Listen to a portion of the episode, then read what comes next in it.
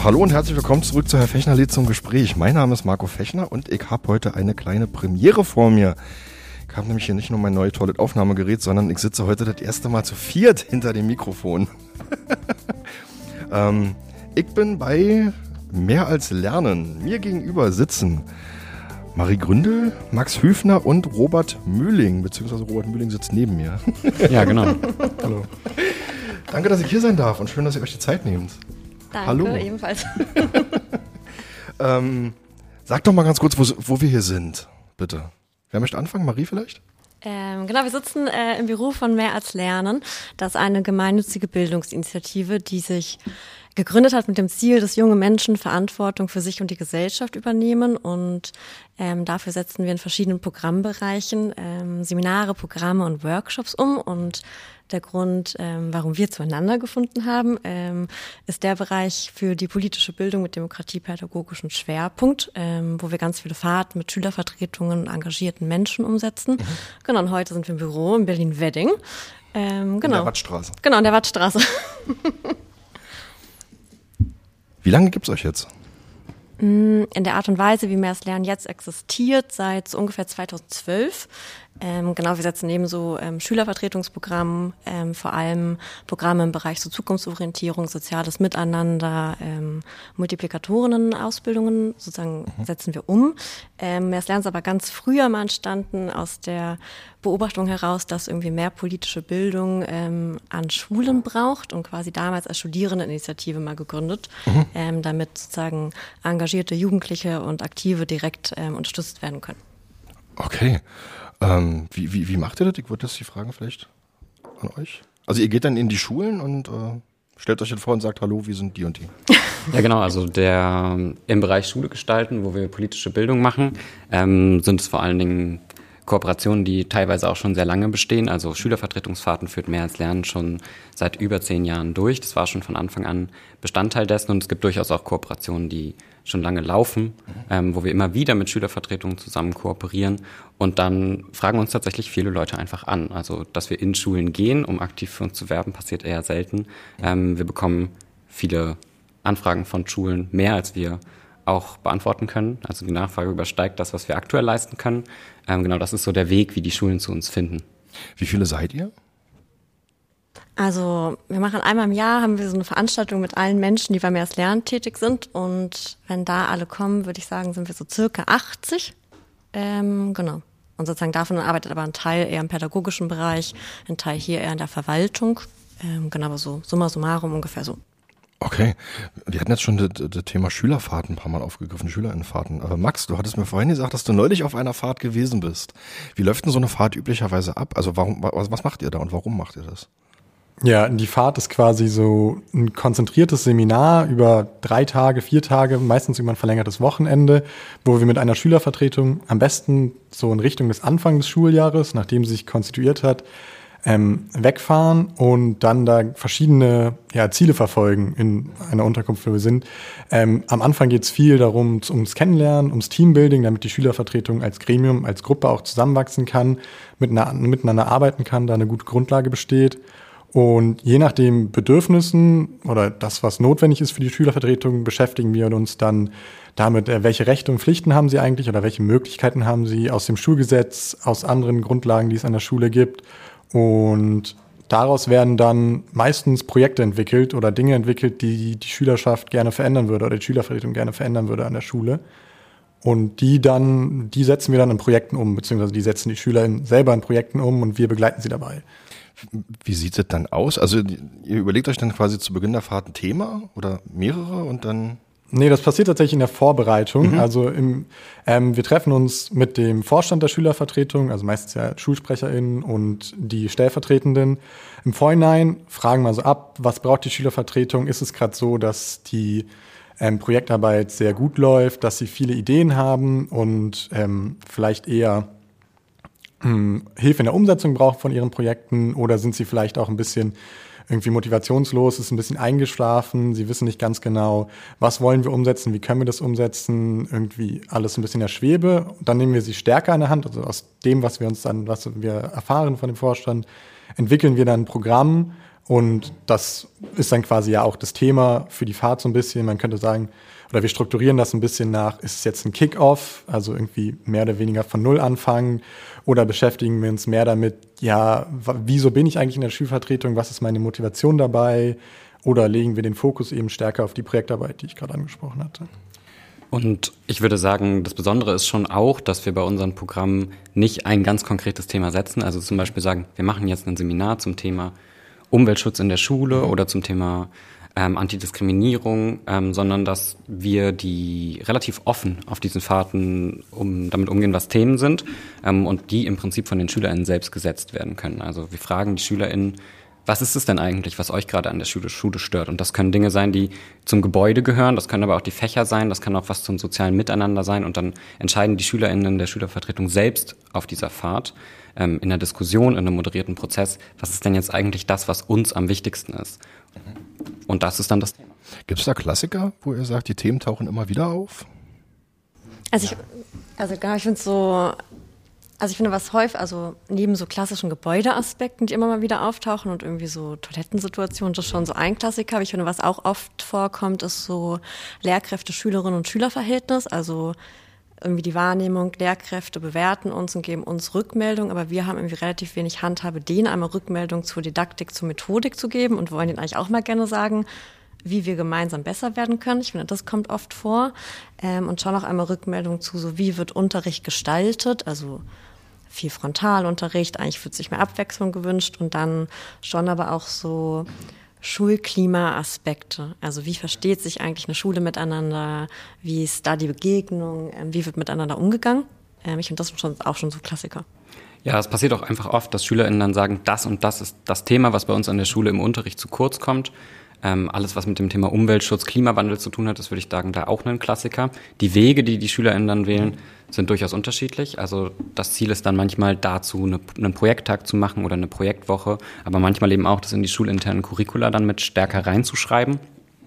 Genau, das würde ich sagen, ist auf jeden Fall auch ein großes. Und natürlich, Max hat es ja schon gesagt, wir beschäftigen uns auf diesen Fahrten auch immer mit den Rechten und Möglichkeiten von SchülerInnen. Und wenn es dann dazu kommt, was können wir eigentlich überall mitentscheiden, wie viele Mitspracherechte haben wir zum Beispiel in der Schulkonferenz und es so um die Kompetenzen der Schulkonferenz geht, ja. dann ist das auch schon oft ein großer Augenöffner und ein Motivationsfaktor, wenn SchülerInnen dann merken, ah krass, die Hausordnung, die können wir einfach so verändern, das ist ja gar nicht so schwer und dann sind das ganz oft kleine Dinge, mhm. ähm, die dann aber für die SchülerInnen selbst halt total wichtig sind. Also mhm. sowas wie, was passiert, wenn ich zu spät komme zum Beispiel. Ja.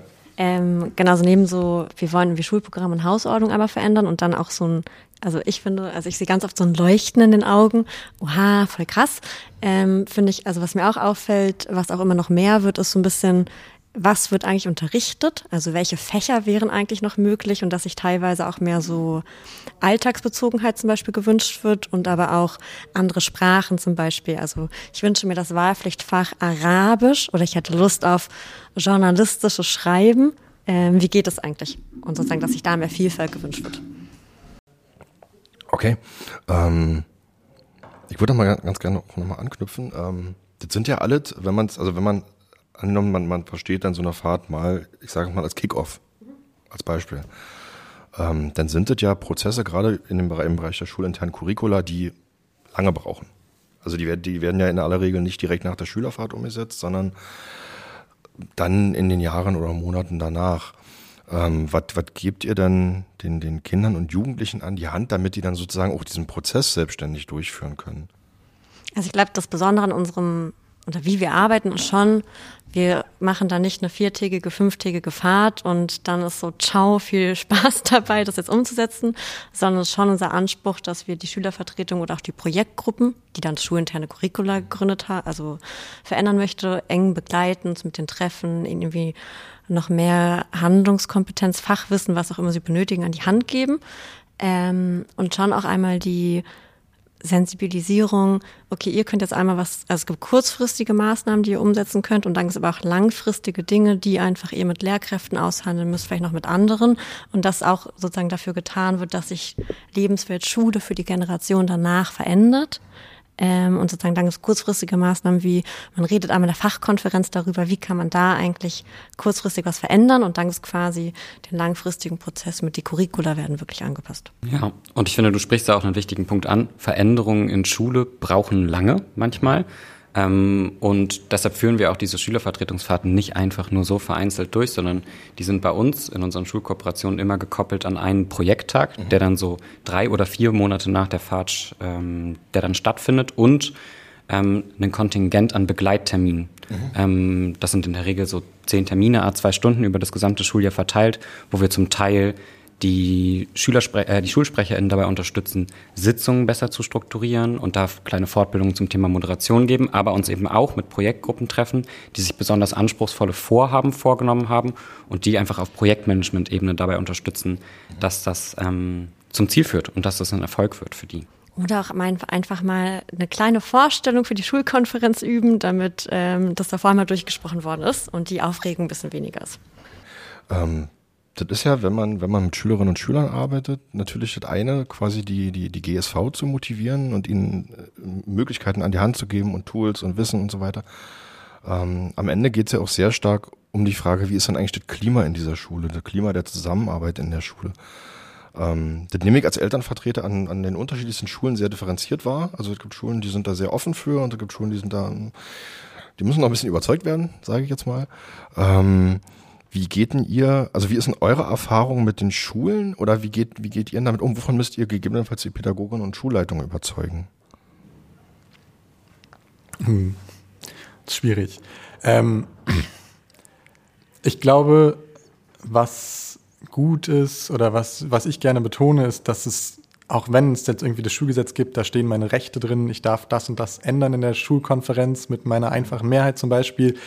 Ähm, dass wir versuchen, nicht immer direkt auf volle Konfrontation zu gehen. Also nicht zu sagen, okay, ändert jetzt die Hausordnung in der Kampfabstimmung quasi in der Schulkonferenz.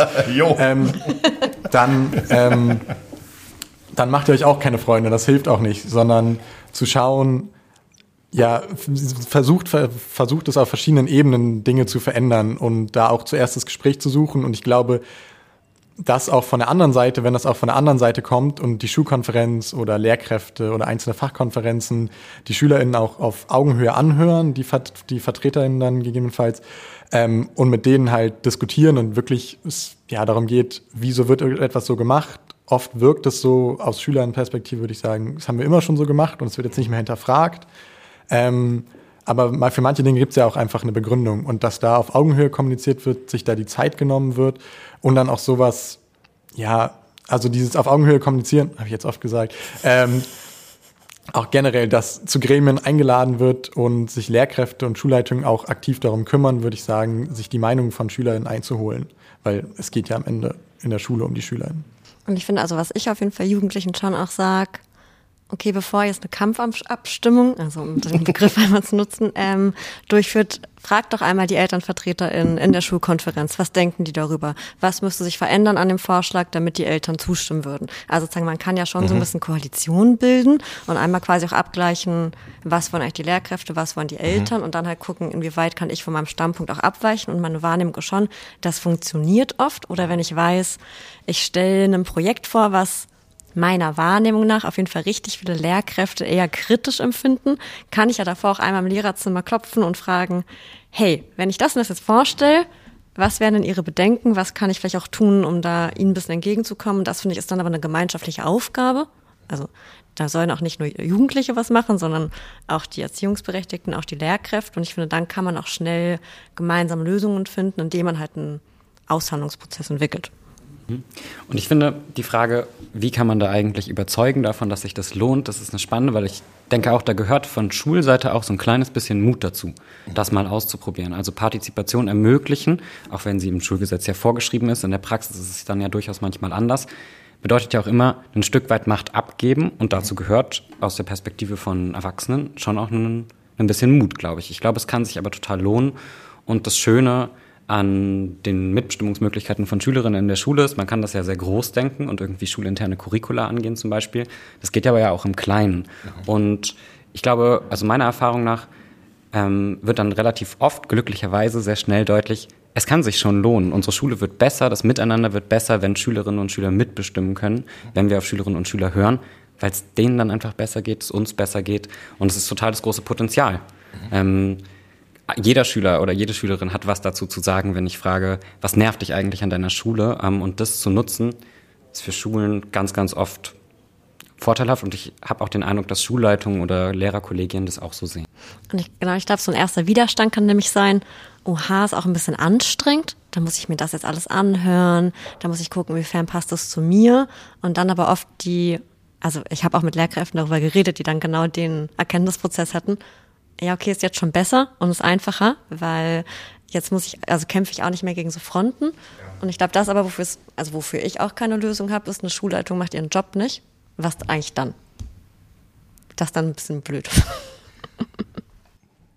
Dann, dann wird es schwierig an der Stelle, ja. Ja, also ich dann, also sozusagen es ja auch wenig sozusagen Handlungsstränge gibt, auch jetzt auch auf so gesetzlicher Ebene. Was mache ich dann? Gibt's Und das ist halt tatsächlich auch das, was Jugendliche uns zurückmelden, so, ja, okay, aber was dann? Genau. Genau, also das ist ja tatsächlich, was, was auch mich jetzt, ich wechsle jetzt mal ganz kurz die Rolle als Elternvertreter Mhm. immer wieder auch, äh, wo ich da immer wieder stoße, ist, es gibt halt keine, keine Handhabe, um diese Rechte tatsächlich durchzusetzen. Also im Zweifel kann ich sagen, wir sind nicht zur Schulkonferenz geladen worden, im allerschlimmsten Fall, aber äh, alles andere danach ist zwar irgendwie geregelt, aber schwimmend, sage Mhm. ich jetzt mal. Voll. Insofern, ähm, mich würde interessieren, welche, welche Art von Schulen erreicht ihr? Also wir haben irgendwann uns als Mehrs Lernen entschieden, dass wir das vor allem mit weiterführenden Schulen machen möchten. Ähm, von den, also sag ich sag mal, Arten von Schulen, sei es das Gymnasium oder integrierte Sekundarschule, können, also arbeiten wir mit beiden Schultypen zusammen. Okay. Ähm, und es funktioniert auch gleich gut. Okay. Wie ist da das Verhältnis von, von Gymnasien zu ISS bei euch? Ich würde sagen, mittlerweile fast halb-halb. Okay. Ähm, hängt aber auch damit zusammen, dass jetzt durch die ganzen Schulgesetzesänderungen, die letztes Jahr passiert sind, ähm, einfach die Anfrage so enorm ist, dass so tagtäglich eine Anfrage reinflattert, hey, könnt ihr nicht auch noch unsere Schülervertretung unterstützen? Ähm, genau, das hat Robert von schon gesagt, dass mittlerweile einfach unsere Möglichkeiten sprengt aufgrund von Personal, was nicht da ist, aufgrund von Gelder, also wir sozusagen mehr Förderung bräuchten, um das durchführen zu können. Wie Ja. finanziert ihr euch? Also der Bereich wird ähm, gefördert von der Senatsverwaltung für Bildung, Jugend und Familie. Also wir sind im Berliner Haushalt mit drin, ähm, genau, haben einmal eine Förderung von der Landeszentrale. Das wiederum ist aber auch sozusagen im Haushalt mit drin. Die Ähm, Landeszentrale für politische Bildung. ach so, ja, genau. Sorry, direkt hier Ich hätte jetzt gleich nachgefragt. Bildungssprech. Sehr gut. ähm, genau, und haben auch teilweise Fördermittel von der Europäischen Union. Ja. Aber, ja. Aber wel- welche Schulrechtsänderung oder Schulgesetzänderungen meinst du jetzt speziell? Die Mitbestimmung einer Schulkonferenz oder? Nee, also mein, also mein Eindruck ist vor allem durch diesen Passus, dass ähm, also dass Schülervertretungsfahrten jetzt also konkret im Schulgesetz genannt werden und da drin steht, dass die auf Anfrage drei Tage freigestellt werden können, hat schon auch also ich, vielleicht auch bei den Jugendlichen, aber eher dann bei denen, die das auch schon kannten, vor allem auch so bei ähm, den Lehrkräften, die in der GSV mit drin sitzen oder auch bei den Menschen, die den Fachbereich Politik verantworten, schon so die Augen geöffnet. Ach ja, stimmt, das könnten wir auch machen. Plus ist jetzt seit, oh, müsst ihr mich vielleicht korrigieren, seit zwei Jahren auch den ähm, Top für politische Bildung gibt, den quasi Schulen bekommen haben, der halt auch genau perfekt für sowas umgesetzt, also genutzt werden kann. Ja. Wie ist dieser Name mehr als Lernen zu verstehen? Machen wir einen thematischen Sprung Gute. Frage. Na, Okay, dann frage ich mal andersrum. Wie, wie versteht ihr den Namen für euch? Ich versuche mal darauf eine Antwort zu geben. Ich würde sagen, ähm, Lernen versteht, ist ja, verstehen Menschen ja häufig, wenn es so um Bildung geht, als schulisches Lernen, also das, was in Schule passiert. Und ich würde sagen, eine Sache, die uns stark von Schule unterscheidet und wo wir auch den Mehrwert bieten als außerschulischer Bildungsträger in Schule, ist das, wenn wir jetzt auf politische Bildung blicken, politische Bildung in Schule, mündi, mit dem Ziel, mündige BürgerInnen irgendwie zu zu erschaffen, ähm, dafür zu sorgen, dass es sie gibt, sich ja vor allen Dingen auf diese ähm, kommunikative Ebene bezieht. Also es geht darum, irgendwie äh, Urteile bilden zu können. Urteilskompetenz ist da ein Stichwort, Analysekompetenz, Methodenkompetenz. Und der Rahmenlehrplan schreibt zwar zum Beispiel auch fest, ähm, dass auch partizipatives Handeln irgendwie Teil vom mündigen BürgerInnen sein soll, aber meine Einschätzung ist, das ist was, was in Schule einfach in der Form, wie politische Bildung da funktioniert, gar nicht so leicht umzusetzen ist. Und das ist das, wo ich sagen würde, das ist auf jeden Fall mehr als Lernen, was wir umsetzen, ähm, nämlich dass die Schülerinnen und Schüler eben nicht nur lernen, sich Urteile zu bilden, darüber zu diskutieren, was ist das, was wir verändern wollen, sondern auch ganz konkret in diese Engagement-Ebene reingehen, ähm, die in Schule als Anwendungsfeld ansonsten so nicht da ist. Also eine Praxisaufgabe in der politischen Bildung ist häufig nicht, sucht euch jetzt mal alle eine Partei oder einen Verband aus, meldet euch da an und engagiert euch.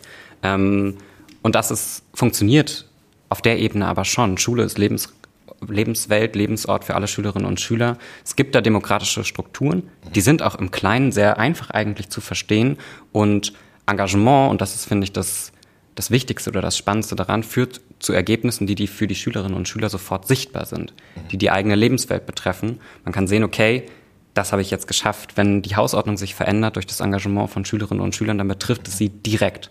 Ähm, und das ist auf jeden Fall eine Art von Lernen, die ich so aus Schule sonst nicht kenne.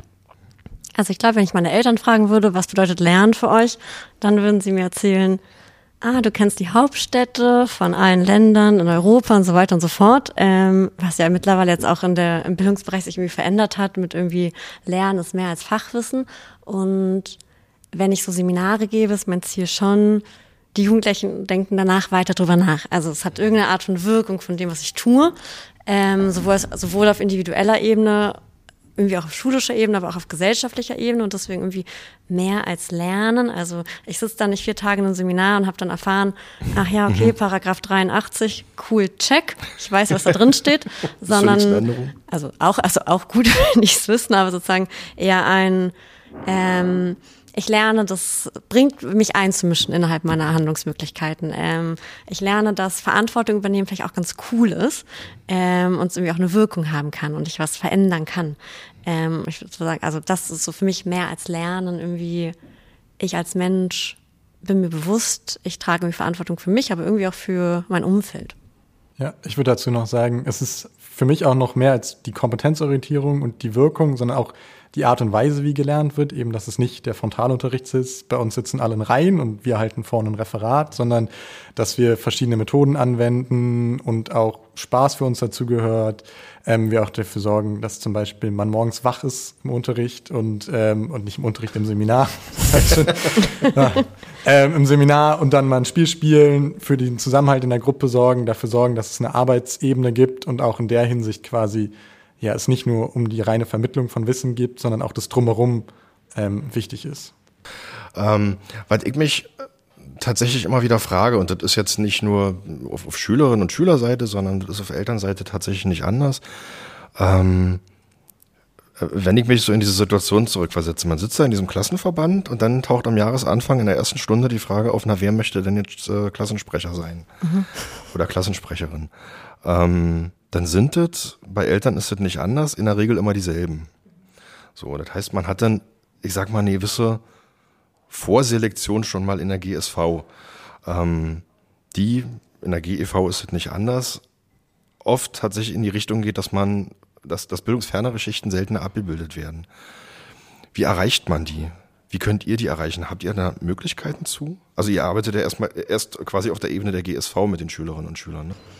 Äh, ja, schon auch. Und also wir sozusagen führen mit ähm, Schulen in verschiedenen Formaten, sei es in Workshop, Workshops oder auch ähm, auf Fahrten. Bei mhm. uns heißen die Klassenfindungstage. Okay. Ähm, sozusagen fahren, fährt eine neue fünfte und eine neue siebte für eine Woche weg, lernt sich kennen, also quasi diese ganzen vielen kleinen Ichs und Individuen versuchen wir irgendwie zu einer Gruppe zu bekommen, also sozusagen, dass es so eine Ich-Wir-Ebene gibt und beschäftigen uns dann auch mit dem Thema, was bedeutet eigentlich Klassensprecher, Klassensprecherin sein, welche Aufgaben hat die, was macht eigentlich eine Schülervertretung, schon mit dem Ziel, dass am Ende nicht die lauteste Person, die coolste Person, die Person, die irgendwelche, also irgendwelche Dinge mitbringt, von der andere sagen, ach ja, die finde ich so nett, aber vielleicht sozusagen repräsentiert die mich gar nicht am besten. Also sozusagen das so einen Schritt davor.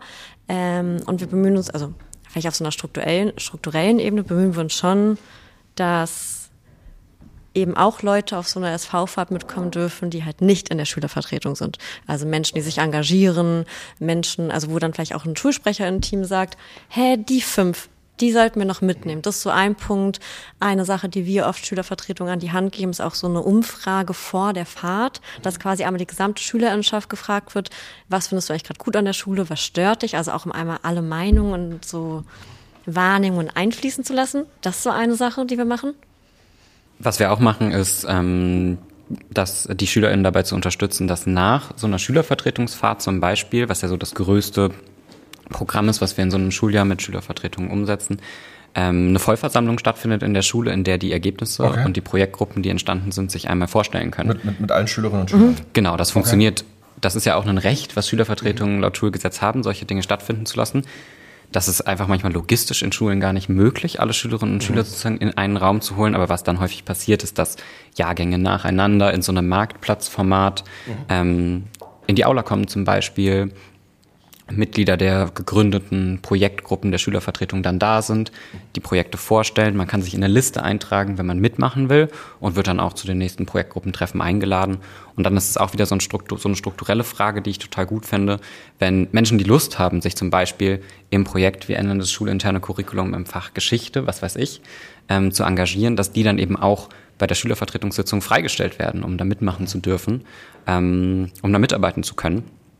Genau, und das ist auch tatsächlich ein Interesse von vielen Schülervertretungen, mit denen wir zusammenarbeiten. Also so ein intrinsisches, alle anderen auch mit einzubeziehen und sich zu öffnen. Also jede Schülervertretung, mit der ich bisher in meinem Leben weg war, was auch viele waren bisher, ähm, sagt schon auch, wir müssen gute Öffentlichkeitsarbeit machen, wir müssen transparent sein. Also wir müssen, also sozusagen, die sind sich schon selbst dem bewusst, wir repräsentieren eine Schülerschaft, von der wir echt nur ein Teil sind. Ähm, also sozusagen, das ist quasi so das, was wir tun können. Genau sozusagen, ich glaube auf so Gesetzesebene quasi gäbe es noch mehr Möglichkeiten, um da auch irgendwie ein anderes Verfahren von wie wird eigentlich gewählt, wer landet eigentlich in welchem Gremium durchzuführen. Also sozusagen, genau, das, ähm, das ist nicht unbedingt Teil meiner partiellen Mächtigkeit. Das ist ein schöner Satz, nicht Teil meiner partiellen Mächtigkeit. Ja. Den werde ich, den werde ich mir mal merken. was, ich immer wieder feststelle, gerade bei, bei, bei SchülerInnenvertretungen, das ist ja, das liegt ja in der Natur der Sache. Die, diese Schülerinnen und Schüler kommen irgendwann an eine Schule, an eine Oberschule, weiterführende Schule. Das ist dann in der Regel zur Klasse 7. Ähm, das heißt, nach Klasse 10 oder spätestens nach Klasse 13 verlassen sie die Schule wieder. Und irgendwann in dieser Zeit werden sie sich in die Schülerinnenvertretungsarbeit irgendwie reinfinden.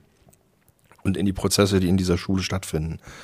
Ähm, was ja schon mal, ich sag mal, ein Arbeitsprozess an sich ist, da überhaupt erstmal reinzukommen. Ähm, ich habe immer wieder den Eindruck, dass tatsächlich leider Schülerinnen, Vertreter immer dann sozusagen die Schule verlassen, wenn sie eigentlich gerade voll drinne sind.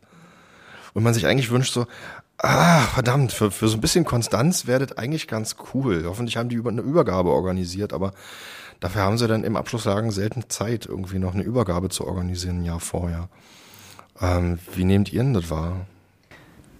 Ich würde das unterschreiben, dass das eine der größten Herausforderungen von Schülervertretung ist. Ähm, es dauert so anderthalb Jahre, ist meine Einschätzung, bis man richtig eingearbeitet ist. Man, viele SchülervertreterInnen kommen das erste Mal dazu, gehen in irgendeine Projektgruppe rein, haben dann das erste Mal ein Erfolgserlebnis und sind dann nach so anderthalb Jahren dazu in der Lage, da selbst auch ja, Leitungsverantwortung im Prinzip zu übernehmen, selbst mal ein Team zu leiten, ähm, was ein Vorhaben umsetzt oder trauen sich dann auch mal, ähm, sich als Schulsprecherin oder Schulsprecher aufstellen zu lassen. Das ist eine total große Herausforderung für die. Ähm, kontinuierliche Arbeit ist deshalb auch neben dem, was Marie gerade schon gesagt hat, ein richtig zentrales Thema für viele Schülervertretungen und auch deshalb in unseren, in unseren Programmen. Also wenn wir SchulsprecherInnen-Teams langfristig über ein Jahr begleiten, was wir ja mit all unseren Kooperationsschulen auch machen, ähm, dann ist das häufig das Thema der letzten drei Treffen. Wie können wir eigentlich äh, gut eine Übergabe an die nächsten strukturieren? Viele SchülervertreterInnen, also viele, viele SchulsprecherInnen-Teams laden dann Interessierte ein. Es gibt dann so ein gemeinsames Treffen vor den Sommerferien, wo man Fragen stellen kann. Äh, manche SchulsprecherInnen-Teams schreiben auch so How-to-Dos oder Leitfäden, die sie mhm. dann weitergeben.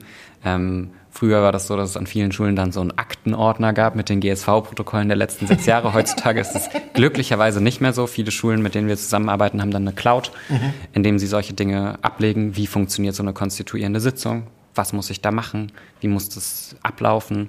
Ähm, genau. Also das ist eine Variante und die andere ist, und das finde ich ist auch wichtig, ähm, es ist eben nicht damit getan, ähm, innerschulische Demokratie stärken zu wollen, indem man einmal ein Projekt durchführt mit einer Schule ähm, und dann gibt es da Menschen, die haben diese Erfahrung gemacht, die wissen irgendwie, was passiert und dann macht man das weiterhin dann anschließend aber nicht mehr. Es kommen jedes Jahr einerseits neue Menschen bei der Schule dazu, aber auch Schülervertretungen sind ja von die verändern sich ja im Laufe der Jahre. Ich würde sagen, so ein Drittel ähm, von der Schülervertretung wechselt von Schuljahr zu Schuljahr ungefähr im Durchschnitt. Ähm, und dementsprechend fängt zumindest ein Teil jedes Jahr immer wieder neu bei Null an. Und deshalb braucht es in meinen Augen eine langfristige Begleitung von diesen Schülervertretungen. Und das ist auch was, was wir zum Teil leisten. Ich glaube, da kann man auch mal gut auf, auf, das zurückkommen, was du vorhin meintest, was wir von Schulleitungen, Lehrkräften uns manchmal wünschen soll für unsere Arbeit dass, glaube ich, so die Einbindung in schulische Strukturen, wie zum Beispiel so ein Cloud, ein Drive oder sowas, dass das halt eben in dem schuleigenen Lernraum oder so integriert ist und dass die Schülervertretung da die Möglichkeit hat, ähm, diese Plattform zu nutzen, die auch nicht verloren gehen, wenn Schüler in die Schule verlassen. Ähm, oder vielleicht auch eben die Schulleitung auch wirklich darauf achtet, dass rechtzeitig Schülervertreter gewählt werden, ähm, dass die sich ihrer Rechte und Pflichten bewusst sind. Ähm, auch von der Seite da die Unterstützung kommt. Und wir haben schon auch so mittlerweile so ein paar Schülervertretungen, mit denen arbeiten wir aber auch schon seit Jahren zusammen, die, finde ich, ein relativ ausgetüftetes System mittlerweile haben. Also die zum Beispiel immer versuchen, ein Schulsprecherin-Team aus Jahrgang 9, 10, 11, 12 zu haben, damit quasi Menschen voneinander lernen, die für jede Projektgruppe so eine Doppelspitze eingerichtet haben. Eine ältere Person, eine Person, die es lernt. Also als Tandem ähm, sozusagen. Genau, ein Tandem, wo quasi die jüngere Person lernt, diese Leitungsverantwortung zu übernehmen ähm, wie, wo sie sich Strukturen auferlegt haben, dass irgendwie zweimal im Jahr gecheckt wird, ob alle Unterlagen in der Cloud-Lösung sind, damit quasi das Konzept von dem Lehrkräftefeedback auch nächstes Jahr funktioniert. Also das sind damit auch schon relativ ausgetüftete Systeme, was fast schon so Richtung Organisationsstrukturentwicklung eigentlich geht. Was wichtig ist. Mhm. Also kurze Anekdote aus der Elternarbeit, da geht es uns tatsächlich ähnlich. Also wir haben quasi auch etwa jedes Jahr ein Drittel ist gut geschätzt, glaube ich. Also ein Drittel, die irgendwie neu sind mhm. ähm, und die dann wieder eingelernt werden wollen und wo man dann guckt, dass man irgendwie Strukturen anbietet, mit denen man dann weiterarbeiten kann, ja, ist tatsächlich, also ist bei Schülerinnen und Schülern quasi nicht anders. Wobei ich da tatsächlich noch bemerkenswert finde, weil sie einerseits sozusagen in der Selbstwerdung noch sind, mhm. im Gegensatz zu Erwachsenen. Schülerinnen und Schüler wachsen ja quasi zeitgleich noch mit und haben ja noch ganz viele andere Einflüsse und Entwicklungen, die sie parallel machen. Ähm, und dann irgendwie auch noch einen Schulabschluss. Voll, genau. Und dann halt irgendwie noch parallel dieses Selbstverständnis entwickeln müssen. Okay, ich habe jetzt ganz viel so Nischenwissen, also mhm. keine Ahnung.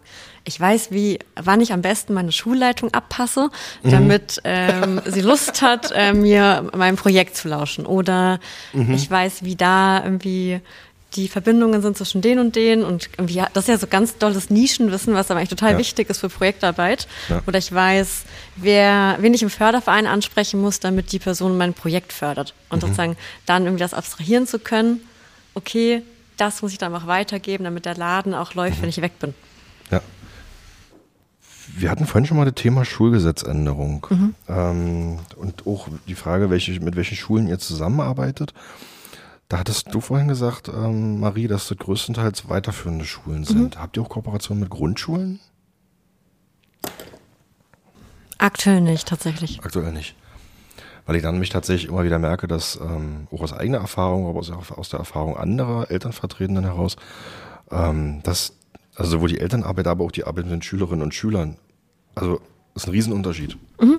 von, von Grundschule zu weiterführender Schule, ähm, wo dann in der weiterführenden Schule plötzlich auch Sachen zugetraut werden, mhm. wo in der Grundschule so ganz lange, oh Gott, kann man mit den Kindern darüber reden? Kann man denen zumuten? Nee, nee lieber nicht. Also voll ist auch spannend, wenn wir so mit so fünften Klassen oder siebten Klassen dann mhm. so dieses Thema Klassensprecherin thematisieren mhm. und so, was sind die Aufgaben, welche Eigenschaften, ja. was wünschst du dir, kommt dann auch oft so im ersten Moment, die Aufgabe der Klassensprecherin ist es, ins Sekretariat zu gehen, wenn die Lehrkraft nicht da ist. Mhm. Oder bei Streitigkeiten zu vermitteln oder das Klassenbuch zu holen. Also so mhm. ähm, ganz bestimmte Dinge, die, also wo die Kids dann auch oft erzählen, ja, das waren immer die Aufgaben in der Grundschule. ähm, genau, und dann wie plötzlich voll viel Verantwortung ist. Ja, ja, genau. Das ist so einerseits erstens so Hilfstätigkeiten, mhm. so mal Klassenbuch hin und her tragen. Ähm, und dann ist, ach nee, ist ja, ist ja, ist ja Mitwirkung. Mhm. So richtig. Ja. Eine Sache, die ich total spannend finde, und da haben wir dann tatsächlich schon auch Kontakt mit GrundschülerInnen, auch wenn wir mit Grundschulen an sich keine Kooperationen im Programmbereich haben, sind Gemeinschaftsschulen, weil davon haben wir einige. Mhm. Ähm, und da gibt es diese Grundstufe, ja. Und äh, da find, das finde ich ganz besonders spannend, weil sich dann ähm, weil dann die GrundschülerInnen ja plötzlich auch ältere Menschen haben, 15, 16, 17-Jährige in der 10., 11., äh, in der 10., 9. Klasse, die dann auch sagen, ja okay, aber dann lass doch mal die GrundschülerInnen jetzt hier mit ins Boot holen.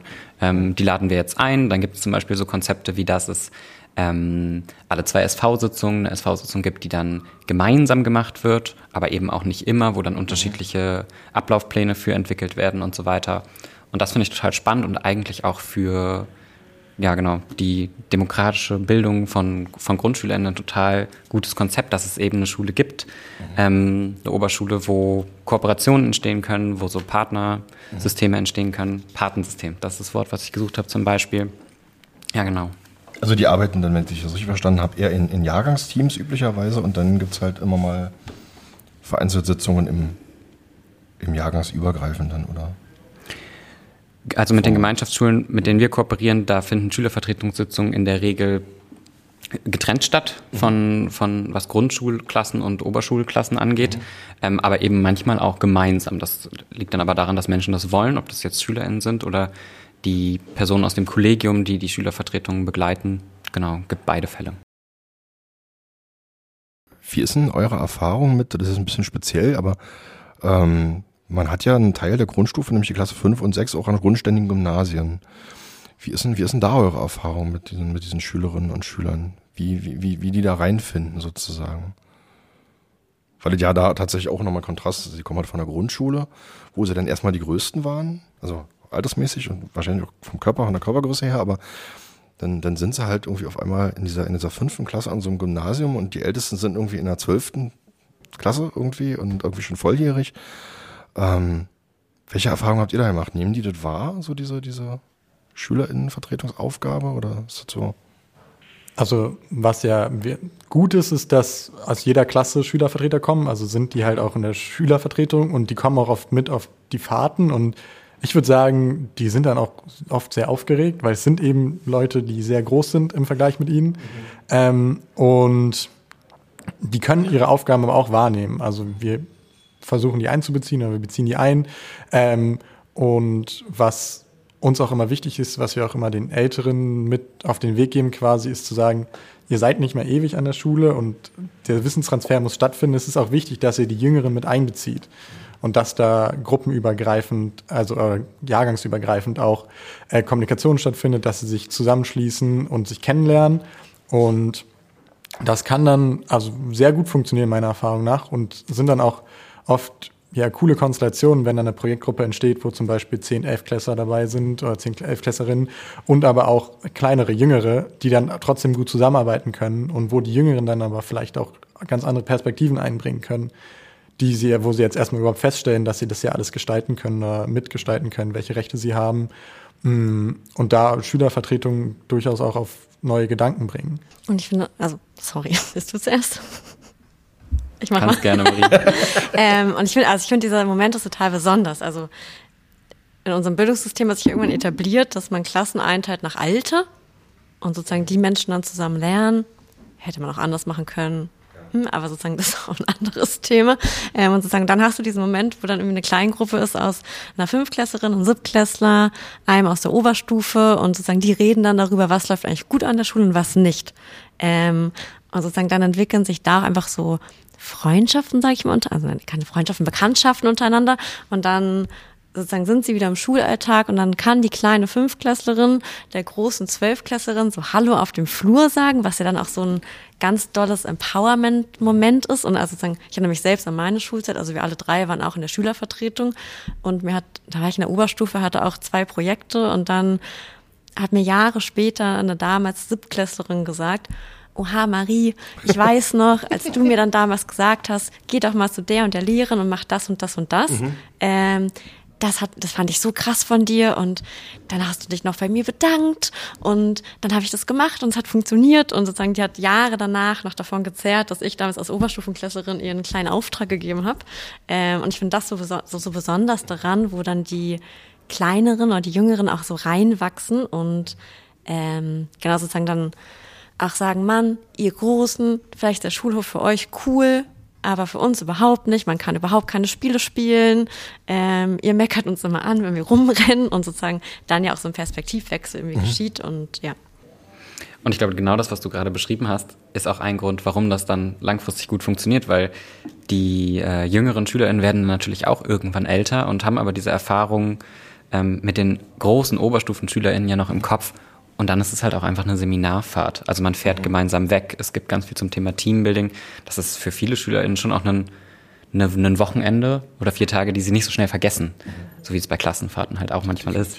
Und ähm, da denken viele dann auch gerne dran zurück. Und wenn sie dann irgendwann doch in der elften Klasse sind und dann da wieder mitfahren und dann kommt da der Sechstklässler, ähm, dann geben sie das halt auch weiter und beziehen die Menschen auch deshalb, glaube ich, das ist jetzt tatsächlich eine Vermutung, ähm, halt mit ein, weil sie das selber so kennen und wissen, wie gut sich das anfühlt. Ja, ich habe tatsächlich, ich habe einen konkreten Beleg dafür.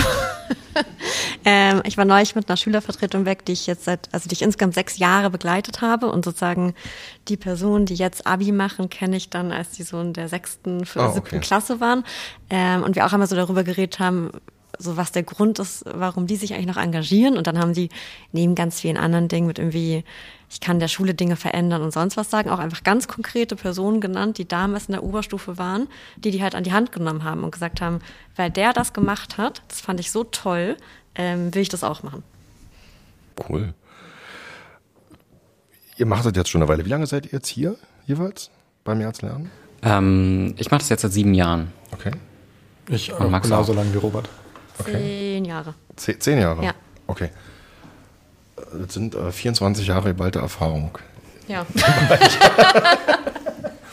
ähm, was, was, mich interessieren würde, wie hat sich denn, hat sich Schülerinnen und Schülerarbeit in der oder Mitwirkung in der Zeit verändert aus eurer Sicht? Ich meine jetzt nicht die rechtlichen Rahmenbedingungen, sondern so das Verhältnis von SchülerInnen zu, zu den Schulgemeinschaften beispielsweise. Oder die die Bereitschaft, Schülerinnen und Schüler auch tatsächlich zu beteiligen? Ich glaube, das kann ich auf zwei Arten versuchen zu beantworten. Zum einen haben wir ja schon gesagt, dass wir viele Anfragen haben und der Nachfrage auch gerade nicht nachkommen können. Mhm. Ähm, es verändern sich durchaus Dinge, so ist mein Eindruck, ähm, in der Wahrnehmung davon, wie politische Bildung an Schule eigentlich gedacht werden muss, wie demokratisch Schulen auch sein müssen. Da hat sich einfach gesellschaftlich schon was verändert in den letzten Jahren. Und das zeigt sich auch in den Schulen, ähm, in der genau in der Wichtigkeit, wie dieses Thema da, da bewertet wird und dadurch halt auch, wie viele Anfragen wir zum Beispiel bekommen. Ähm, also das hat sich, würde ich sagen, verändert. Ähm, was sich auch verändert hat, sind die Themen, die Schülerinnen und Schüler auf Schülervertretungsfahrten setzen. Es gibt ganz, ganz viel, was immer noch genauso ist wie vor sieben Jahren, würde ich sagen. Lehrkräfte-Feedback, Lehrkräfte-Schülerinnen-Verhältnis. Wir verändern die Hausordnung. Wo dürfen Handys benutzt werden, wo nicht? Ähm, wir wollen eine Schulparty veranstalten, weil die mhm. gibt es nicht. Das sind Themen, die gibt es genauso jetzt wie auch vor mhm. sieben Jahren und wahrscheinlich auch wie vor zehn. Mhm. Ähm, aber also die Themen, wo gesagt wird, okay, das sind Dinge, da wollen wir, dass das mehr im Unterricht behandelt wird, die haben sich schon verändert. Ähm, also wenn Schülerinnen und Schüler jetzt zum Beispiel sagen, das ist eine Projektgruppe, die ich dieses Jahr begleite, ähm, wir wollen, dass es an unserer Schule ein Antidiskriminierungsgremium gibt oder wir wollen, dass ähm, Geschichtsunterricht im schulinternen Curricula, dass da stärker auf Kolonialgeschichte eingegangen wird und auch irgendwie die Verantwortung von, von Kolonialmächten und das, was für Auswirkungen das heute noch hat. Das sind Themen, die so vor sieben Jahren nicht gesetzt wurden okay. von SchülerInnen. Also ich glaube, ich will Corona einmal ausklammern tatsächlich, also die Corona-Pandemie, weil ich fand das, also das hat einfach auf so das soziale Miteinander enorm viel Einfluss. Ähm, also ich würde sagen, also wenn ich vergleiche, was sind die Themen, die Jugendliche vor zehn Jahren in der Hausordnung ändern wollten, was sind die Themen, die sie jetzt verändern wollen, ist es gefühlt das Gleiche. Also gibt es eine Handyzone? Ja, nein. Darf ich was im Unterricht trinken? Ja, nein. Darf ich meine Mütze aufbehalten im Unterricht? Ja, nein. Also mhm. sagen, das okay. sind so Themen, wo ich manchmal denke, ach Leute, ist eigentlich euer Ernst, dass ähm, man innerhalb von einer Stunde immer noch keinen Schluck Wasser trinken darf, wo das irgendwie im beruflichen total normal ist und jede Person im Gebäude hat ein Handy in der Hand, Menschen arbeiten damit, warum darf ich das nicht zu Recherchezwecken nutzen? Also so, ja, okay, ich verstehe dann auch die Gründe dafür und irgendwie man soll auch lernen, sich zu unterhalten. Aber das finde ich teilweise schon verrückt.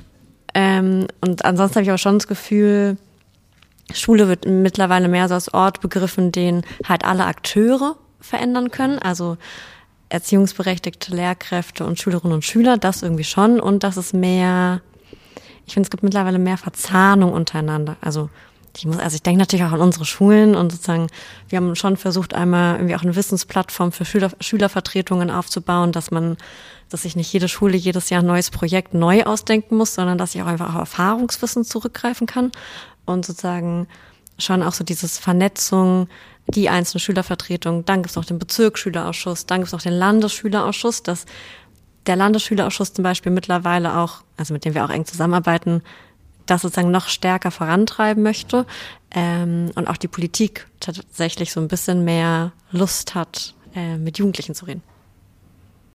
Ich glaube, so ein bisschen das Verständnis von Schule hat sich auch verändert, Okay. eben, dass es nicht mehr so viel um die Wissensvermittlung geht, sondern auch Kompetenzen stärker in den Vordergrund kommen und sich da einiges verändert und dass jetzt halt in diesem Prozess auch SchülerInnen mehr partizipieren können und es dann eben mehr darum geht, was wird gelernt, wie ist es eigentlich, welche Fächer gibt es und vielleicht auch, wenn man es jetzt ganz groß sieht, irgendwie, dass die Hierarchie des Wissens nicht mehr so stark existiert durchs Internet. Also die Lehrkraft ist ja nicht mehr die einzige Person, die irgendwas weiß, sondern man kann es auch einfach schnell googeln. ähm, und dadurch ist es vielleicht auch gar nicht mehr so wichtig, das konkrete Wissen vermittelt zu bekommen und die Lehrkraft hat eben nicht mehr diese Macht des Wissens und man kann deswegen auch ein bisschen mehr gestalten dadurch. Und ich finde aber, was zum Beispiel auch noch relativ ähnlich ist, wie im Ver- Vergleich vor zehn Jahren, ist dieses, es reden schon prinzipiell viel der Erwachsenen über, was ist gelungene Bildung. Unsere Jugendliche werden eigentlich schon selten gefragt. Also, genau, ich habe jetzt die paar Menschen im Kopf, die das tun und ähm, das finde ich teilweise immer noch so ein bisschen verrückt, weil es sitzen auch so Jugendliche so neben einer Lehrkraft und sagen, hä, warum machen sie das eigentlich so? Und dann gibt die Lehrkraft eine Antwort und dann sagen die Jugendlichen so, Mann, würden Sie uns einmal fragen, was wir gerne lesen würden im Unterricht? Könnten Ihnen zehn Bücher nennen. Unterricht wäre viel geiler. Und sozusagen dann die Lehrkraft auch so da sitzt und sagt, ah ja, stimmt. Da muss ich mich jetzt tatsächlich mal ganz selbstreferenziell an die eigene Nase fassen. Mir fiel nämlich auf, also das fiel mir nicht auf, ich hatte das eigentlich schon, eigentlich war das mal anders geplant. Ich bin mit diesem Podcast gestartet im August letzten Jahres und dann nahm der relativ schnell Fahrt auf und dann kamen irgendwie Gäste dazu und so und ich hatte dann immer gedacht, wo sind denn die Schülerinnen und Schüler? So. Deswegen tat mir das doch ganz doll leid und das ist einer meiner Vorsätze für dieses Jahr, dass ich mal meinen Schülervertretungsgap ein bisschen aufarbeite. Ähm, in der übernächsten Episode gibt's äh, eine, eine Schülervertreterin. Sehr gut.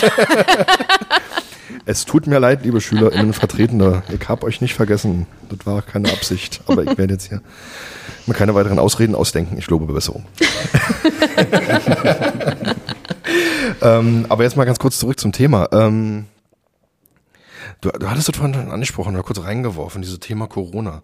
Wie hatten, ähm, also hat Corona die Schülervertretungsarbeit verändert? Schon. Also, ich glaube, Schülervertretung war, also, das war neben dem Ganzen, ich kann Schule verändern und irgendwie erfahre Handlungskompetenz und so weiter und so fort, war Schülervertretung, glaube ich, auch so ein, das sind halt meine Freunde und ich hänge so mit denen ab. Ich habe irgendwie auch eine gute Zeit, das macht voll Spaß und sozusagen, das macht auch Spaß, weil ich Dinge verändern kann. Es macht aber auch Spaß, weil ich dann halt neben Max und Robert sitze und wir gemeinsam so werkeln. Ähm, und dann kam irgendwie der Einbruch und irgendwie, irgendwie Distanz lernen, alle waren zu Hause. Also wir haben dann auch so digitale SV-Fahrten durchgeführt und saßen dann alle in so kleinen Kacheln ähm, bei den Formaten und sozusagen auch da haben dann auch so Vorstände oder auch so einzelne SchülervertreterInnen schon zurückgemeldet, oh Mann, das ist irgendwie auch anstrengend und irgendwie so, also dass einfach diese menschliche Komponente total fehlt. Und ich schon so nach den, also die ersten Fahrten, so nach Corona, waren einfach so, wie begegne ich Menschen eigentlich jetzt wieder? Dann waren die ersten Fahrten mit Maske, sozusagen, wo Gesichtsausdrücke irgendwie auch nicht erkannt werden können und so menschliche Begegnungen irgendwie auch schwerer machen und sich Leute und dann sozusagen, also auf so Schülervertretungsebene einfach der erfahrene Jahrgang ist einfach weggebrochen. Ja. Und sozusagen Ja. dann gab es plötzlich wieder die Möglichkeit, eine Schulparty zu machen. Und dann so, oh, wie ist das denn nochmal? Oder ach ja, Musikabende an der Schule, oha, irgendwie, was macht man denn da überhaupt? Also so Dinge, die davor eigentlich so allgemeines Wissen waren, waren so verpufft ein bisschen. Ja. Ja, ich würde auch sagen, ganz, ganz viel Erfahrungswissen ist einfach verloren gegangen. Ähm, und trotzdem hatten diese, ähm, diese digitalen Veranstaltungen, die wir mit SchülervertreterInnen durchgeführt haben, auch ganz viel Positives, gerade in der Anfangsphase von Corona. Ich denke da so an den Sommer 2020 zum Beispiel oder den, dann das erste Schuljahr voll unter Corona, also so 2020, 2021, der Winter. Ähm, da haben wir sehr, sehr viele digitale Seminare durchgeführt mit Schülervertretungen und da auch so Erfahrungen gemacht, dass ähm, die dann noch ganz, also wir haben auch versucht, Räume für die zur Verfügung zu stellen, die sie selber nutzen können. Ähm, haben wir uns auch so Abendprogramme mit denen überlegt, so digitale Spieleabende. Da gab es ja in der Corona-Zeit einige, die da auch irgendwie sehr, ja, sehr bekannt waren unter Jugendlichen. Und es gab wirklich Menschen, die dann noch ganz, ganz lange nach Programmende, also so bis 22, 23 Uhr, mhm. jahrgangsübergreifend in irgendwelchen Zoom-Konferenzen gehockt haben und gemeinsam dann Among Us gespielt wurde oder einfach sich unterhalten wurde. Ähm, das war auch total schön und man hat, also ich habe daran auch nochmal gemerkt, wie viel das eigentlich gerade fehlt. Mhm. Ähm, und auf inhaltlicher Ebene war die größte Herausforderung in dieser Zeit für mich, dass Schülervertretungen sich ja mit Schule beschäftigen. Und wenn Schule nicht mhm. stattfindet, ja. dann fehlt das Thema. Mhm. Und dann fehlt auch die Motivation, was zu verändern, weil wenn mein Plan vor Corona war, ich möchte, dass das Mensaessen besser wird und dann gibt es gar kein Mensaessen mehr, dann ist auch meine Motivation weg,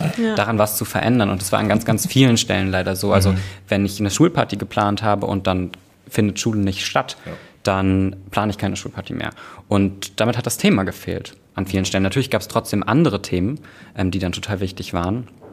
Und das waren halt auch neue. Das waren dann halt Sachen, wo der Mitwirkungsprozess wieder am Anfang stand, also wo viel dann auch neu gemacht werden musste. Wir haben ja vorhin schon drüber gesprochen, dass Prozesse der Veränderung dann auch dauern.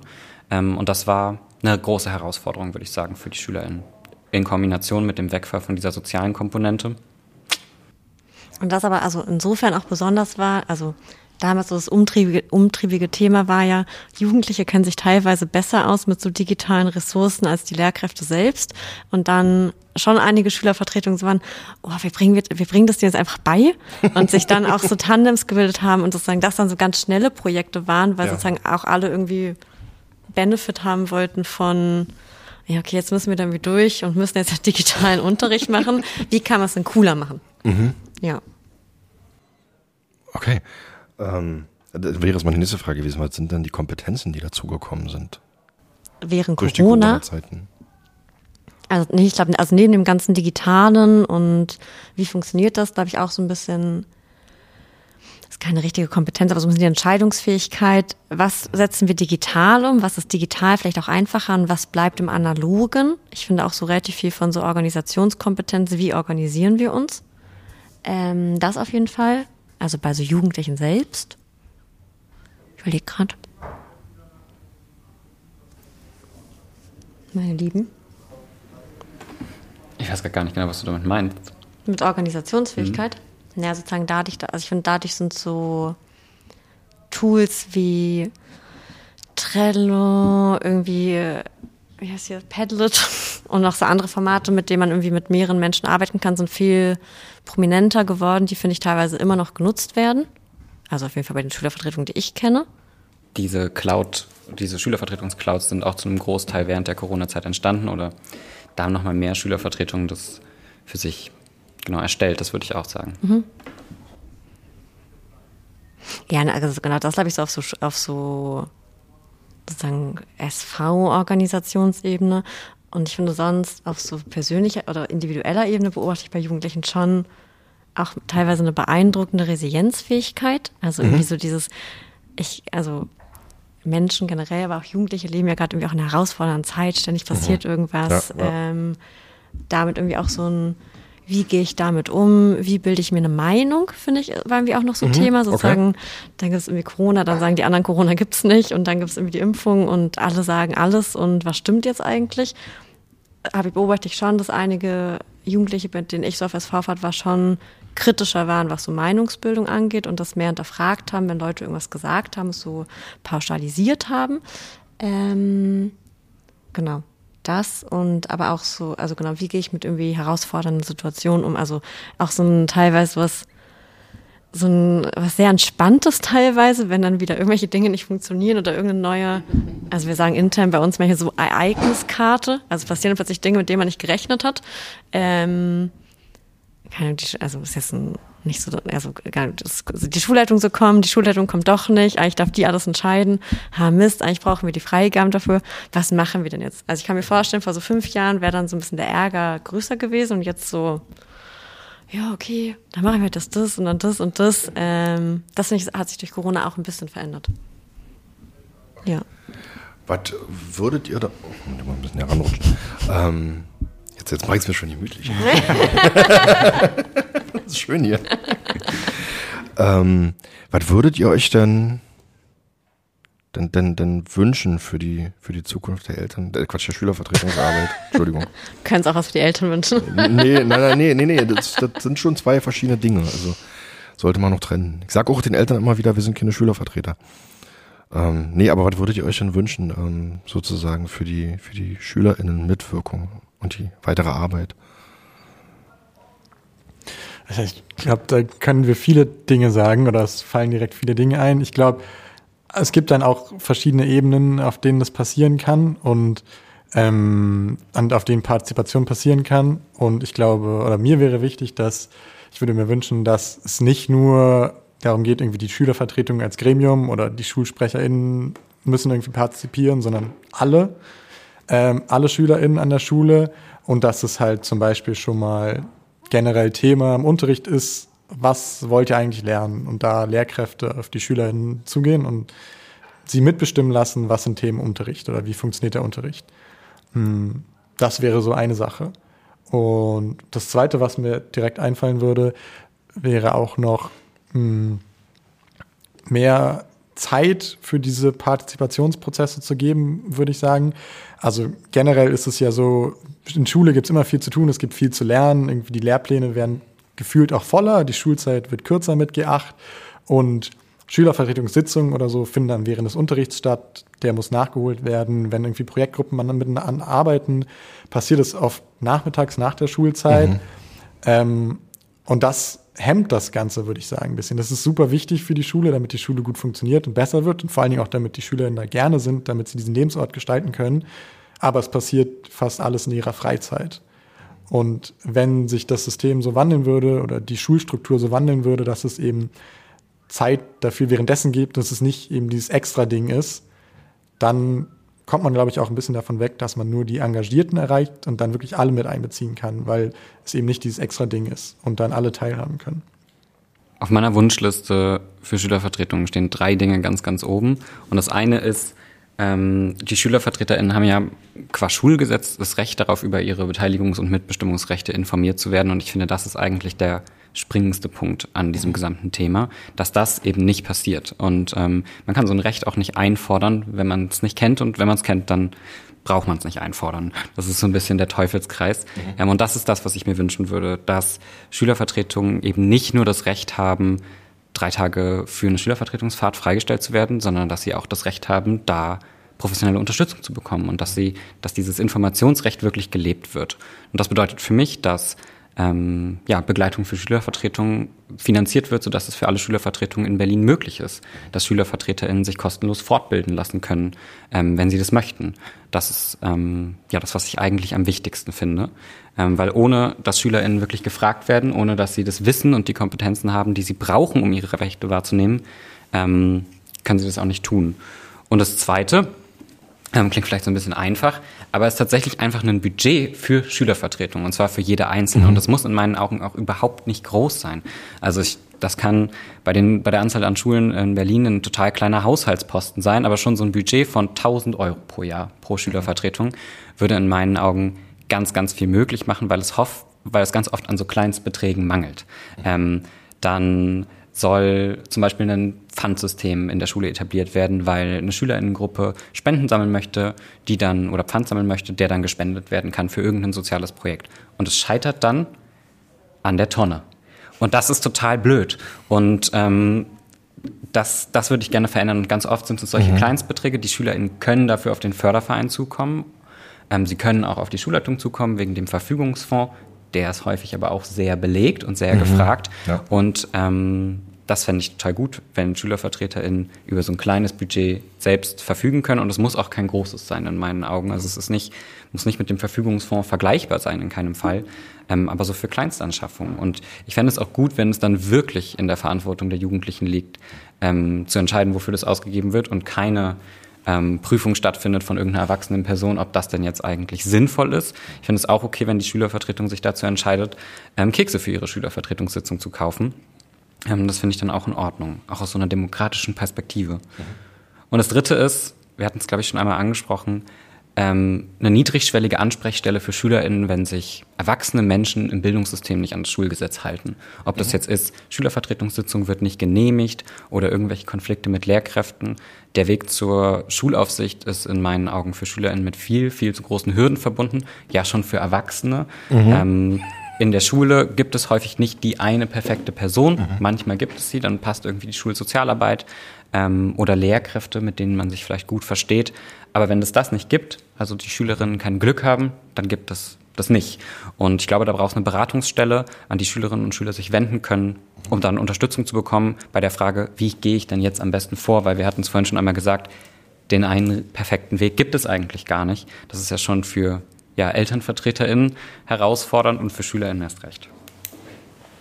Ähm, ich habe auch viele Wünsche, ähm, Teil wurde schon gesagt. Ähm, ich glaube, mir ist einmal wichtig zu sagen, wir machen hier natürlich auch teilweise Beispiele, die dann so Richtung Lehrkräfte, Schulleitungen gehen, die dann so negativ klingen. Was macht man eigentlich, wenn die Schulleitung sich nicht an die Regeln hält und so? Und das finde ich auch total wichtig, dass es irgendwie da Regularien geben sollte. Und trotzdem gibt es hammer viele tolle Pädagogen und Pädagogen, die irgendwie da Zeit investieren, gemeinsam mit einer Gruppe von Jugendlichen irgendwie ähm, einen Zusatzkurs entwickeln zum Thema journalistisches, journalistisches Schreiben. Ähm, genau, ich glaube, ich würde mir für so Schülervertretungen, glaube ich, mehr Zeit und mehr Anerkennung auch für so gemeinsames Werkeln, glaube ich, wünschen und irgendwie ähm, da auch mehr Ressourcen, die denen zur Verfügung gestellt werden. Also in Schule ist das ja auch manchmal so, ich verbringe erstmal einen Tag damit, irgendwelche Dokumente zu finden, damit ich weiß, wie das eigentlich in, in der Vergangenheit ablief oder ähm, die eine Person zu treffen.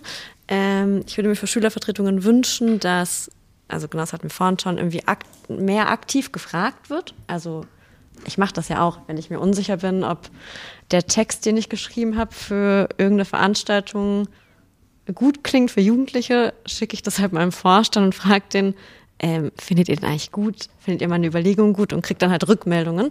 Ähm, und tatsächlich auch die SV zu öffnen. Also ich glaube, dass an so, also Schule ist ja eigentlich, also eigentlich finde ich das Schule der perfekte Ort, um Demokratie zu lernen. Also so ein Mikrokosmos, wo ich irgendwie ähm, ganz viel davon erfahrbar machen kann und auch direkt umsetzen kann. Und genau das sollte, glaube ich, für mehr Schülerinnen und Schüler irgendwie auch offen sein und mehr so Beteiligungsmöglichkeiten schaffen können ähm, was total viele Schülerinnen und Schüler auch machen, aber ich finde, sie müssen auch nicht alles machen. Okay. Zwei Fragen zum Schluss an jeden von euch nochmal bitte. Ähm, die eine Frage ist, also ihr kennt so SchülerInnen-Vertretungssitzungen finden meistens in Aulen oder in Mensen statt. Was wäre dann ein geeigneter Ort für eine Schülervertretungssitzung? Also jenseits von Aula und Mensa. Das ist eine gemeine Frage, weil ähm, Schule, ja noch, Schule ist ja manchmal so noch so ein bisschen antiquiert, also allein mhm. von den Räumen her, dann gibt es die Vorschriften, wie die aussehen müssen, dann Völlig frei von genau Vorschriften, allem. Brandschutz und Datenschutz und allem. oh. ähm, wo, wo, wo treffen wir uns mit den Schülerinnen und Schülern? Ich würde mal kurz Bedingungen an so einen Ort aufmachen. Ähm, ich finde, Bedingungen für so einen Ort sind, ich kann mich in einem Stuhlkreis oder in irgendeiner anderen Form, wo mich, wo sich alle Menschen angucken können, hinsetzen. Mhm. Ähm, ich habe genug Ressourcen, wie, je nachdem, wie ich arbeite, digital, mit einer Pinwand, mit einem Flipchart, was auch immer, das, was alle sehen können. Mhm. Ähm, es gibt ähm, Snacks oder Getränke, wo sich Leute bedienen können. Ähm, es gibt dann andere, es gibt mehrere kleinere Räume in der Nähe, wo ich zum Beispiel Projektarbeit machen kann oder wo ich mich beraten kann. Ähm, es gibt Menschen, die stringent, das ist keine Räumlichkeit, hm, mm, es ist von der Umgebung her so, dass ähm, ich mich wohlfühle. Also nette Farben, vielleicht kein anstrengendes Grün oder andere Farben, die nervig sind. Tarngrün mit Ähm, Neonlicht.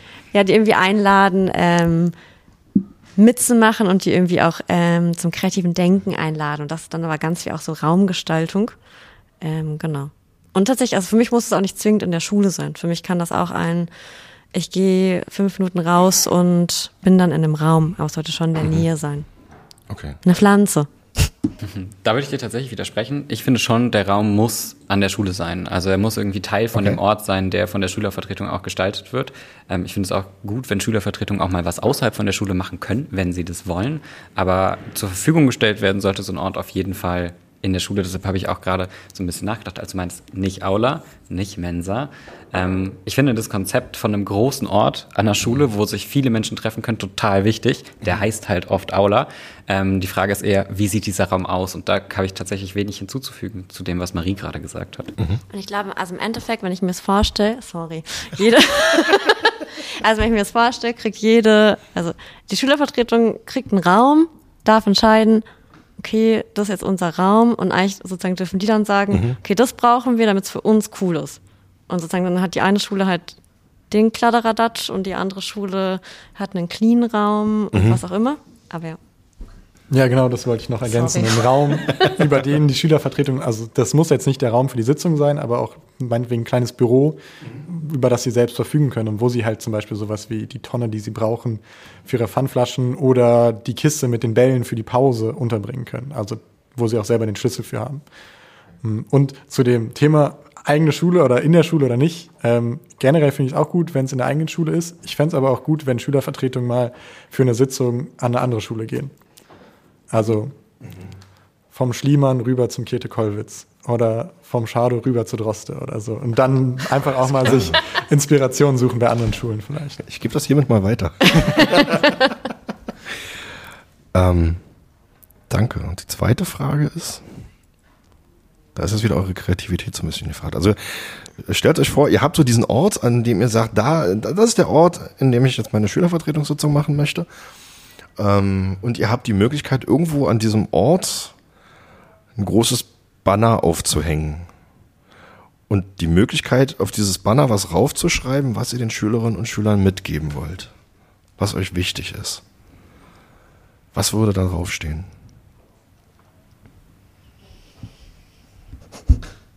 Ich sage jetzt was, für mich Robert und Max wahrscheinlich auslachen werden, weil es äh, weil es mein Lieblingszitat ist. Ähm, es gibt eine ähm, Pädagogin, die so ein Konzept entwickelt hat, ähm, die themenzentrierte Interaktion, was also auch doll in unserem Bildungsansatz verankert. Ähm, und die hat mal gesagt, ähm, ich bin nicht ohnmächtig, ich bin nicht allmächtig, ich bin partiell mächtig. Ähm, und ich finde, das ist ein hammer schönes Zitat, einfach weil es dazu einlädt, sich einzumischen und Dinge zu verändern und aber auch mitgibt, ich kann auch nicht alles verändern, aber ich kann innerhalb meiner partiellen Mächtigkeit halt dafür sorgen, dass sich zumindest ein bisschen was verändert. Ähm, genau, ich glaube deswegen das. Okay, daher kam vorhin die partielle Mächtigkeit. Habe ich mir nicht selbst ausgedacht. Hätte ich gern, aber Von wem ist das? äh, von Ruth Cohn. Ruth Cohn. Ja. Okay, alles klar. Ja, tatsächlich, ich meine, das ist tatsächlich eine lustige Frage, weil wir auf unseren Seminaren fast jedes Mal, wenn wir einen Seminartag starten, so ein Zitat, ein Motto äh, als Einstieg benutzen. Zum Beispiel dieses Zitat von Ruth Cohn ähm, und damit halt morgens starten oder in so eine Schülervertretungsfahrt starten und das so als Motto nehmen. Deswegen steht auch zum Beispiel jetzt hier auf, auf der Rückseite von dem Schulgesetz, was hier liegt, ähm, ein Zitat. Hm, Ich glaube, ich würde, oder ich hätte jetzt am ehesten gedacht, ein Zitat, was ich auch letztens auf der Schülervertretungsfahrt verwendet habe. Ähm, das ging in etwa so, zweifle nie daran, dass eine kleine Gruppe von Menschen die Welt verändern kann, weil in, in der Tat ist es nie anders geschehen, dass die Welt verändert wurde, als durch eine kleine engagierte Gruppe Menschen. Eine, ja. Eine Schwedin, die sich freitags vor woanders irgendwo hingesetzt hat. Danke. Ja, genau. Und ich würde mich da einreihen. Ich bin natürlich auch total geprägt, du hast es ja gerade schon von Max gehört, davon, dass wir schon auch viel mit so Mottos arbeiten. Ähm, und da komme ich jetzt auch nicht raus. Ähm, ich glaube, ich würde auf jeden Fall da nicht einen Spruch für immer hängen lassen, weil ich glaube, alle, also schon all das, was wir gerade sagen, sind ja auch so ein bisschen hochgestochene Zitate. Ähm, mich als Schüler würde das spätestens nach drei Wochen total nerven, dass da irgendjemand so einen blöden Spruch aufgehangen hat, ähm, unter dem ich jetzt die ganze Zeit arbeiten muss. Das heißt, ähm, spätestens nach drei Wochen würde ich da auch irgendwas Lustiges aufhängen, wahrscheinlich irgendein mhm. Zitat aus irgendeinem Song oder sowas, der gerade in den Charts ist, der ansatzweise dazu passt. Ähm, aber eins, was ich auch ganz schön finde, ist eins, äh, was hier auch gerade tatsächlich im Raum hängt. Und das ist von Molière. Wir sind nicht nur verantwortlich für das, was wir tun, sondern auch für das, was wir nicht tun. Ähm, Finde ich eins von verschiedenen guten Sprüchen. Da gibt es aber noch ein paar andere. Vielen Dank. das war übrigens, also ich werde hier alle mal drei für mich mitnehmen und mal bedenken. Mhm. Ähm, aber ich fand auch den, den Gedanken tatsächlich so nach einer Zeit, also den implizierten Gedanken, so nach einer Zeit den Spruch einfach wegzumachen und einen mhm. neuen hinzuschreiben, den finde ich auch gar nicht so schlecht. Mhm. Toll. Sehr schön. Jetzt, jetzt, jetzt, jetzt, müssen wir raus aus der Nummer. ähm, nee, ich, ich freue mich. Also, das hat mich wirklich sehr gefreut. Ich, ähm, die, die Zuhörerinnen und Zuhörer sehen das natürlich äh, naturgegeben nicht aufgrund des Mediums, aber ähm, wir sitzen hier quasi in so einem Raum, in diesen riesengroßen Räumlichkeiten. Ich war erstaunt, wie groß das hier ist. Ähm, sehr kreativ mit Schokolade und Orangen und irgendwie zwischen der ganzen Technik. Und mir saßen heute drei Leute gegenüber, die interessant dabei zu beobachten waren. Das hat mir richtig Spaß gemacht, euch zu beobachten, wie euch die Bälle zuwerft gegenseitig. Oder wie so einer einen Faden hinschmeißt und der andere dann mal eben danach greift und dann irgendwie da weitermacht. Ähm, ein großes Vergnügen, so für mich. Danke. Ähm, Habe ich jetzt irgendwas vergessen? Also ich glaube, wir könnten noch ganz lange erzählen, falls du irgendwann so Teil 2 von Episoden machst, kannst du es auch gerne nochmal einladen. Es wäre nicht das erste Mal, dass ich jemanden zum zweiten Mal einlade. ähm, genau, also ja, genau. Ich glaube, wir können noch viel mehr, also ich glaube, so Demokratie und Partizipation von Jugendlichen sind von uns dreien voll die Herzensthemen und mhm auch wenn wir privat miteinander irgendwie ähm, ein Getränk trinken, reden wir über Schulgesetz und ähm, über ähm, was gerade so in der Bildungslandschaft passiert und über die Politik. Also ich glaube, wir können, also wir reden total gerne darüber und ähm, wir reden dann auch viel über unsere eigenen Erfahrungen, was irgendwie gerade ähm, in Schule gerade so los ist und das aber sowohl auf so ganz konkreter Ebene, aber auch auf so einer Wirkungsebene. Also wozu machen wir das eigentlich? Wir hinterfragen uns da auch ständig. Irgendwie können wir da noch mehr machen? Passen unsere Angebote? Und genau deswegen glaube ich, können wir noch viel mehr erzählen. Ich glaube, für den ersten Eindruck passt es aber auch. Ähm, genau, außer ihr habt noch die drei Sätze, die ihr noch unbedingt loswerden wolltet. Ich hätte auch Lust, mich da noch mit anderen Menschen drüber zu unterhalten, ähm, was eigentlich so im Schulgesetz abgeht und wie Schülerinnenpartizipation funktioniert. Ich meine, wir haben es jetzt ja schon ein paar Mal gesagt, dass wir gerade unserer Nachfrage nicht nachkommen können und dass es zwar zum einen auch an der Förderung, aber zum anderen auch am Personal liegt. Also wir suchen weiterhin Seminarleitung. Falls jemand von den Zuhörern Lust hat, kann er sich gerne melden. Meine sehr verehrten Damen und Herren, bitte schicken Sie eine E-Mail. Oder schickt eine E-Mail an ähm, Bewerbung at mehralslernen.org. Sehr schön. Ähm, Max, noch was hinzufügen? Nee, also ja, ich könnte noch sehr, sehr viel hinzufügen, aber nichts, was jetzt noch passen würde. Ähm, Alles klar. Aber vielleicht noch schön. einmal von uns ein Danke. Ähm, wir haben uns total gefreut, dass du uns gefragt hast. Und ähm, genau, fand, also genau, finde es äh, total toll, finde es spannend. Hören selbst den Podcast. ähm, genau, also vielen Dank dafür auch, dass es möglich war, mit drei Leuten hier interviewt zu werden. Freut mich, ja. Es, es ist. Äh es hat mich einerseits wegen euch gefreut, ach, so viele Blumensträuße jetzt hier über den Tisch erreicht werden.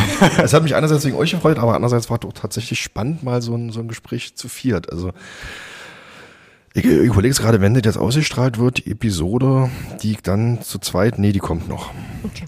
Ich habe demnächst noch eine Episodenaufzeichnung, wo ich auch zwei Interviewgäste habe, aber die kommt dann erst nach dieser Episode.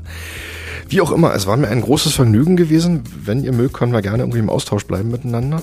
Ich würde mich sehr freuen. Sehr gerne. Ähm, ich wünsche euch alles Gute. Und an alle Zuhörerinnen und Zuhörer, das Thema Schülerinnenvertretung wird halt nicht das letzte Mal auf dem Tableau gewesen sein. so, alles Gute und ähm, bis demnächst.